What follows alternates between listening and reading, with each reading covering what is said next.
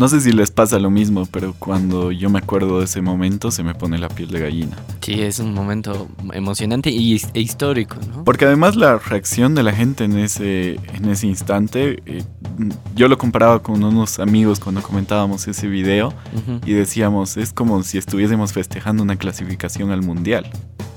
Jorge, Juan Pablo, ¿cómo están? Bueno, a mí me genera un nudo en la garganta, ¿no? De la emoción. Ha sido un momento súper especial, pero sobre todo importante en todo lo que ha sido la lucha por la democracia. En ese momento, eh, uno creía que en cualquier momento podía apagarse todo lo que se había hecho hasta, hasta ese punto, porque estábamos luchando en las calles, teníamos un cansancio que era... Ya eran más de dos semanas, ¿no? Sí, ya, ya en, por, lo menos en La Paz ya estábamos llegando a, los, a, las tres semanas.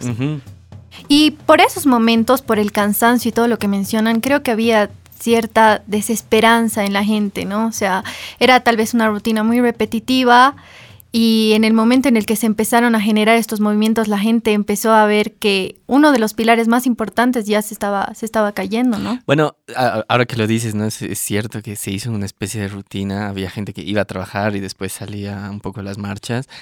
Y, me acuerdo, hasta había el chiste, ¿no? O sea, de ya una reunión de 10 personas le llamaban cabildo, más o menos, ¿no? Porque había un montón de cabildo en tal lugar, cabildo en tal lugar. Y además había una situación, eh, particularmente en la ciudad de La Paz, en la que a partir de las 6, 7 de la tarde empezaban a haber enfrentamientos en el centro de la ciudad. Ah, también. Claro. Entre grupos pro gobierno de Evo Morales y, los grupos que, íbamos a, protestar hacia Plaza Murillo. Y la misma policía, ¿no? O sea, la misma, en, el caso de La Paz, la, que... ah, exacto, y la policía como, como escudo al medio, pero yo creo que tendríamos que empezar a preguntarnos por qué se ha dado este motín policial. A veces nos, nos olvidamos de las razones y también podemos llegar a menospreciar la situación. Eh, yo creo que ha sido una situación que ha cambiado el rumbo de la historia, que ha cambiado y, que ha hecho que la lucha por la democracia se pueda levantar en su momento. Claro, y un poco por eso escogimos este audio, ¿no? Porque eh, nos evoca esa emoción, pero nuestra idea, digamos, en Mundo Posible es ayudar a entender qué estaba pasando, ¿no? O sea, que, que ese momento quizá no nos dábamos cuenta. Primero, él dice, es el presidente de la Asociación de Suboficiales, es decir, está hablando de los policías que son más de abajo, la tropa en general, y los, los, los, los lista, ¿no? Cabos, sargentos y así sucesivamente. Y ahí es donde se produce el, motín, ¿no? El, motín, de hecho, empieza en Cochabamba, ¿no? Claro, pero digo en la tropa. Eh, eh, eh, es cierto, este audio es justo de Santa Cruz, pero todos los, los amotinamientos son de, las, de los rangos bajos de la policía, ¿no? Que eso es lo, lo, interesante, digamos, que queremos rescatar, porque un motín es una sublevación. Es, que en este caso los rangos bajos dicen no vamos a obedecer la cadena de mando. ¿Qué quiere decir? Lo que veíamos un poco en el anterior capítulo, que por mucho que el generalísimo de todos los policías o militares o el mismo presidente dé una orden, el que la tiene que cumplir decide libremente que no la va a cumplir. A eso es a lo que se llama un motín. El peligro que tiene eso para los propios soldaditos, bueno, en este caso no son soldados, perdón, son policías, es que eso es un delito, en teoría. Por eso sí se acuerda. Porque en, principio un policía no puede desobedecer la cadena de mando, ¿no? O sea, el el ser policía es decir, si mi general me dice que tengo que hacer tal cosa, lo tengo que cumplir. En situaciones normales, eso es lo que se espera de la policía o en, este caso del ejército. Lo que nos gusta hacer notar en esto es que es gente que se da cuenta de que obedecer a un tirano no es correcto. Además que se dan cuenta de que estaban obedeciendo y siguiendo las órdenes de un grupo en particular. Exacto. Y ellos se deben al pueblo y es lo que, lo que mencionan, ¿no? En algún momento. O sea, que esto implica un... Hay, hay que tener valor, ¿no? Para poder tomar una decisión de, este estilo porque estás abandonando tus funciones de cierta forma. Sí, sí. Y, y, y como... Y como mencionabas en algunos otros episodios, Juan Pablo, ¿no? O sea, también tener la conciencia de qué es lo correcto. Recordemos que muchos militares en la historia han tratado, en el caso de la Segunda Guerra Mundial o funcionarios del Partido Nacional Socialista y así sucesivamente, tratan de escudarse en la obediencia de vida. Es, es, esto precisamente, o sea, yo le debo obediencia al general, si el general me dice que mate a 500 judíos, no hago una reflexión personal en mi propia conciencia, decir, esto está mal y no debo obedecer una orden inmoral. Y eso es lo genial de, em, como dice ahí, ¿no? O sea, de la tropa, de los policías bolivianos, que se dan cuenta que era inmoral seguir obedeciendo a Evo Morales. La policía boliviana se da cuenta de, de que todo estaba yendo por mal camino, ¿no? Uno de los objetivos que decían que tenían era defender la ética como institución con todo esto del motín policial. Porque recordemos que la misión de la policía en todo el mundo en general no es una fuerza de seguridad que se encarga de dar orden público, o sea, que uno esté tranquilo en la calle más o menos, y seguridad. Entonces, e, en su formación, los policías saben que su misión es eso, que la sociedad pueda vivir más o menos tranquila. Y ellos sabían también que eran la carne de cañón del gobierno, lo que tú decías, los enfrentamientos que había a partir de las seis de la tarde en La Paz, ¿a quiénes ponían en primera línea? A estos soldados, no son soldados, perdón, son policías, eh, en primera línea, ¿no? Son los que se exponían más. Ahora, quiero que, quiero que repasemos y podamos entender un poco por qué se ha dado esta situación. Muchos no, no, no podíamos creer y no entendíamos las verdaderas razones y tampoco la veíamos venir. Pero hay una serie de, situaciones que van sucediendo días atrás que llevan a que se tome esta decisión por parte de la policía. Se imaginarán que esto necesita una, una logística y también que se necesita una serie de acuerdos que no son fáciles de conseguir, porque para tomar la decisión valiente de ir acorde a lo que estaba exigiendo la gente en las calles, tenían que haber, no sé, negociado internamente, visto que, que, realmente eso era lo que les convenía, haber tomado una decisión de cambiar el rumbo de la situación de la propia policía boliviana. Cambiar la historia requiere coraje, pero ¿cómo se da esto? Primero que nada, yo considero que los policías estaban cansados de humillaciones, ¿no? Voy a citar una, una frase que dijo la, eh, la sargento Calani de Sucre, y era, a nosotros no pueden comprarnos, nuestra unidad no tiene precio. Entonces aquí eh, voy a voy a ligar esto con lo que era el bono lealtad, ¿no? Que era un bono de 3 mil bolivianos que le daban a, los policías por justamente eso, no obedecer. Pero ese bono lo, lo, anuncian ya en la última semana del gobierno de Evo Morales, ¿no? Es, lo anuncian el, el 5 de noviembre, el martes 5 de noviembre, cinco días antes de que renuncie. Eran acciones desesperadas, pues. pero genera mucha molestia. Hasta he leído que muchos no lo llegan ni siquiera a cobrar por, por la indignación, ¿no? Realmente se sentían comprados. Es que... ¿Saben ustedes cómo pretendían pagar ese bono también? No, contame, yo no eh, sé. Ellos pretendían utilizar el fondo de ahorro que tiene la propia policía, que es lo que van generando para, su jubilación. Eh, para su jubilación, para poder financiarlo. O sea, les iban a dar su plata diciendo, ah, no, nosotros te Claro, era sacarles de, un bolsillo para darles en otro, ¿no? Ajá. Toda la plata que has estado ahorrando durante estos años la vamos a utilizar ahora a nombre de un bono político porque sabemos que están cansados. No se olviden que los policías han estado acuartelados durante todo el conflicto. Dormían en el piso, estaban mal alimentados. No tenían las condiciones. A mí me ha sucedido conversar con, algunos policías mientras estábamos en, en, algunas protestas y demás, y ellos te, te decían, bueno, Sabemos que se están organizando para hacer ollas comunes, por favor tómennos en cuenta porque no estamos comiendo bien. No, y, y, lo que tú dices de esto del bono, o sea, por eso yo quería hacer recordar la fecha, ¿no? O sea, son un par de días antes de que caigan y como tú dices, Nati, es una medida desesperada, porque la policía había sido descuidada durante mucho tiempo por el gobierno de Evo Morales en cuanto a temas salariales, en cuanto a trato, incluso a las funciones que tenían que cumplir. No nos olvidemos que en las semanas previas, en los días previos, la población un poco le había perdido ya el respeto casi o totalmente a la policía porque se viralizaron las imágenes de ellos entregando comida a marchistas afines al gobierno de Evo Morales, en concreto pollos a la broster. Entonces la población se hacía la burla y llamaba a la policía como si fuera. las líneas. Sí, como si fuera un delivery y preguntaban, ¿no? ¿Me pueden traer pollo? Así. Y habían memes y todos nos hacíamos la burla.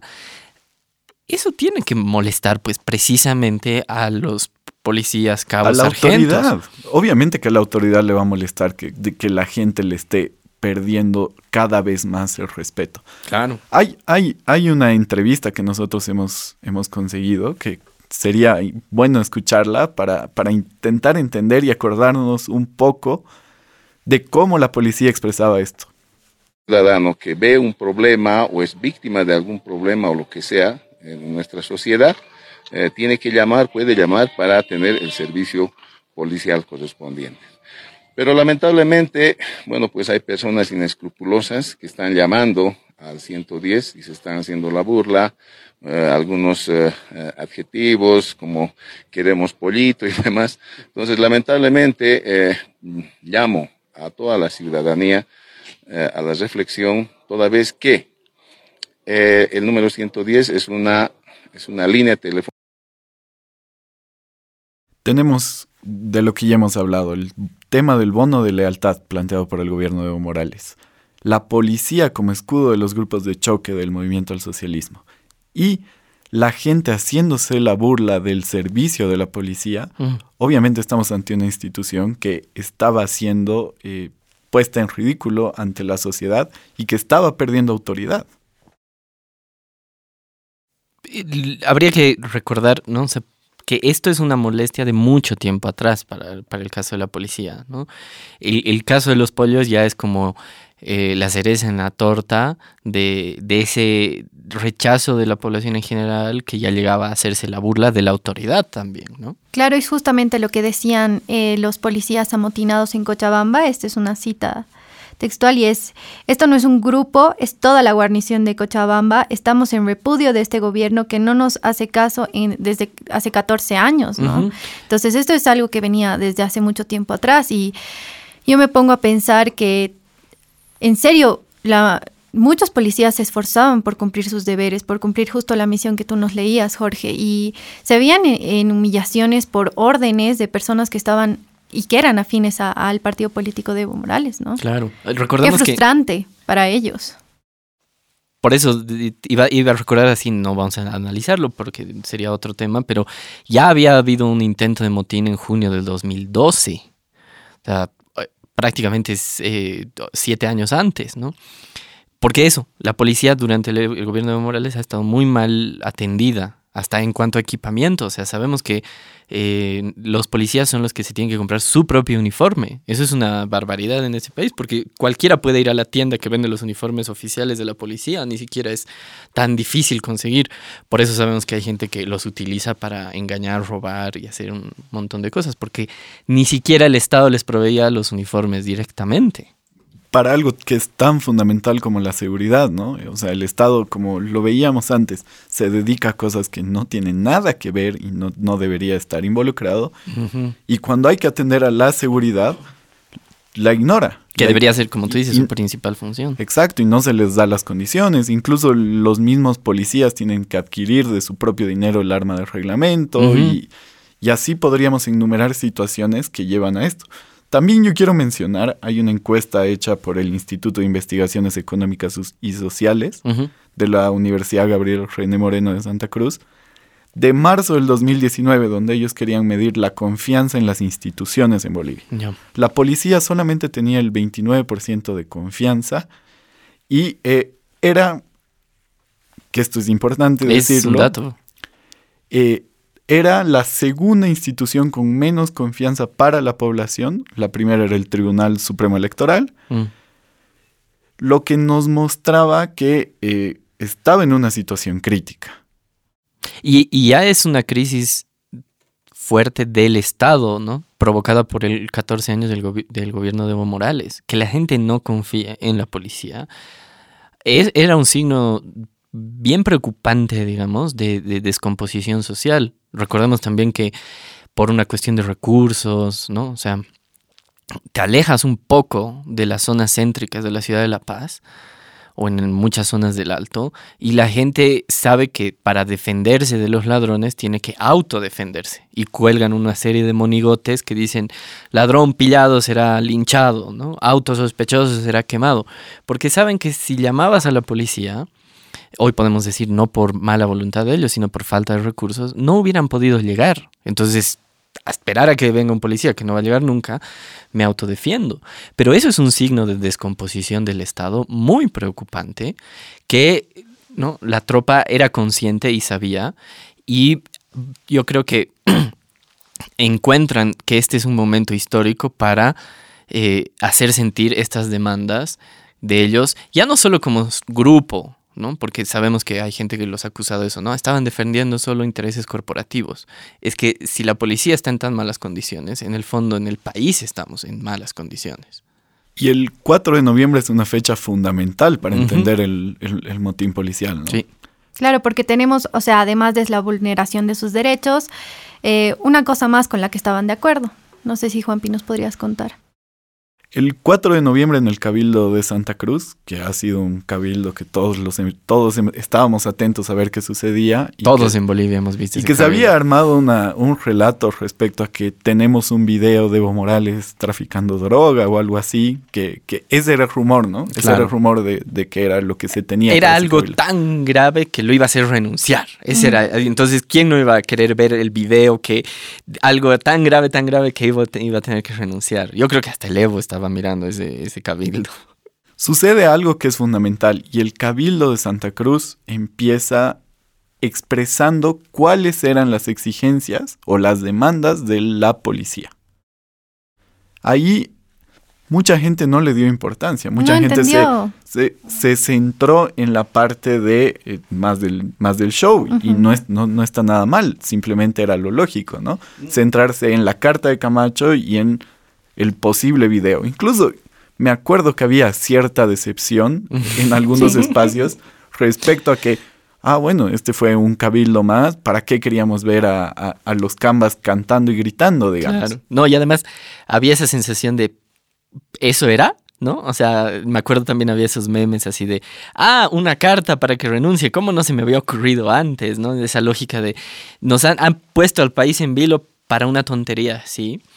Pero lo que nosotros queremos hacer notar que no fue para nada una tontería, porque em, eh, Luis Fernando Camacho, que en ese momento estaba como líder del Comité Pro Santa Cruz, eh, empieza su parte diciendo, ¿no? Tengo un pedido, ¿no? Para comprometernos con dos instituciones muy importantes del Estado que han sido eh, denigradas durante todo este tiempo.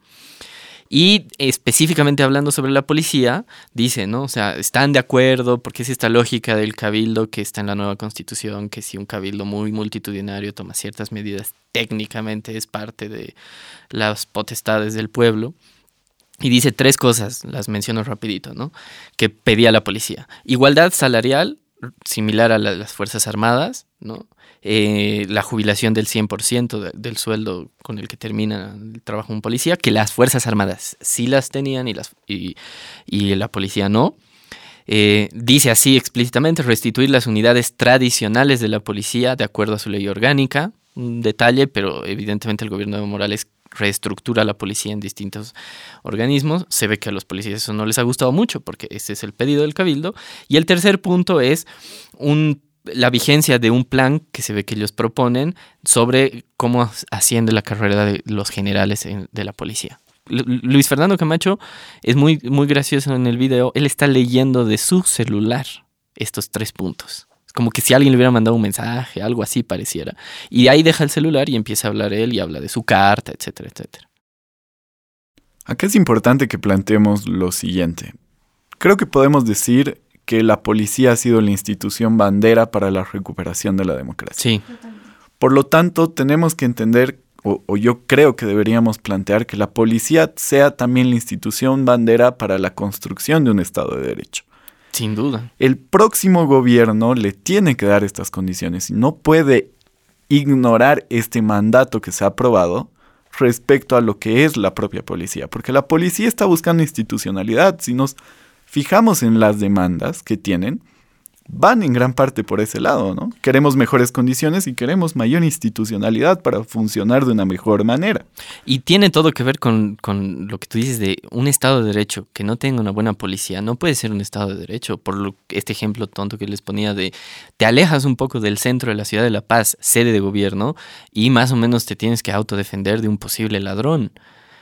O sea, es muy grave que la capacidad del Estado de hacer cumplir la ley sea tan limitada. Entonces, como tú dices, yo me animaría a decir, incluso, ¿no? O sea, te redoblo la apuesta. O sea, la policía tiene que ser la, la, institución bandera de la reconstrucción democrática porque necesitamos que la ley se haga cumplir de manera eficiente. Y en algún momento, esto es un gran eh, ejemplo del resultado que ha tenido el no darle la importancia que tenía la policía boliviana durante los 14 años de gobierno de, Evo Morales, ¿no? O sea, no, no, no se le ha dado la importancia y el protagonismo necesario y... De ahí el bono que tú mencionabas, Nati. O sea, ya es demasiado tarde.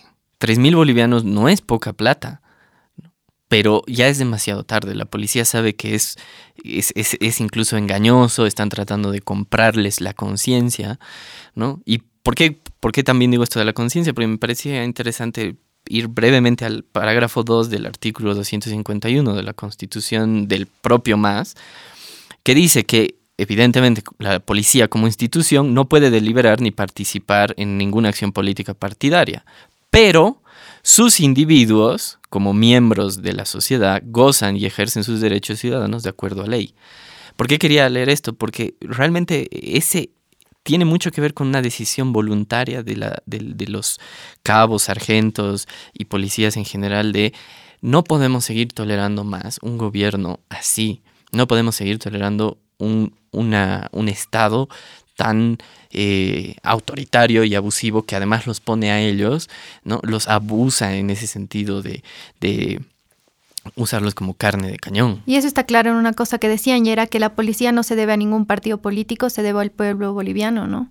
Además, yo estoy seguro de que una posible vuelta del movimiento al socialismo sería para tomar revancha ante este grupo de personas que han tomado una decisión institucional por la democracia. Y, e insisto, no solo institucional, sino también, porque a mí me parece importante resaltar este detalle de, de conciencia, ¿no? O sea, de que sabemos que la policía, nuestros policías bolivianos, son gente buena, que puede reconocer el bien y el mal y que en última instancia van a romper la cadena, una cadena de mando perversa y ellos han reconocido esto, ¿no? Algo que decían es, ya estábamos cansados de que la policía sea mal vista por la sociedad porque tuvimos jefes vendidos y con afinidad a un partido político. Y esto fue súper claro. Yo creo que tenemos que aprovechar también este espacio para que sea entendido como un homenaje.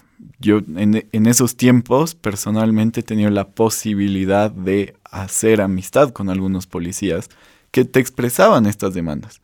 Y lo que iba sucediendo era realmente preocupante. No les habían dado ningún tipo de condiciones para poder trabajar. Y si realmente te interesa que el país funcione, la, institución que también tiene que trabajar muy bien es la, propia policía. Y se han ganado ellos el respeto. O sea, no, no deja de ser sorprendente que en días hayan pasado de ser el ridículo de, ah, envíenme pollito, a ser los héroes porque después todos los veíamos y eran gracias a ustedes, gracias por haberse por haberse dado cuenta de qué lado estaba el bien, ¿no? la e verdad, la justicia. Incluso la propia policía, en el momento en el que partidarios del partido de Evo Morales o gente que esté pagada por ellos los empiecen a llamar motines, tienen que sentirse orgullosos porque la acción que han realizado ha sido en pro de la democracia y del futuro de los bolivianos. Y de la libertad, de la justicia. Y han dado esperanza en un momento en el que todo parecía estar oscuro, ¿no? Sí. Entonces es el homenaje y el agradecimiento total a, la policía boliviana. Gracias Juan Pablo, gracias Jorge. A ti, Nati. Y gracias a ti por escuchar Mundo Posible, un podcast de Libera Bolivia. Estamos acá gracias a la Fundación Friedrich Naumann, Países Andinos. Escúchanos en nuestro siguiente episodio donde hablaremos del gran papel de Santa Cruz en la lucha por la democracia.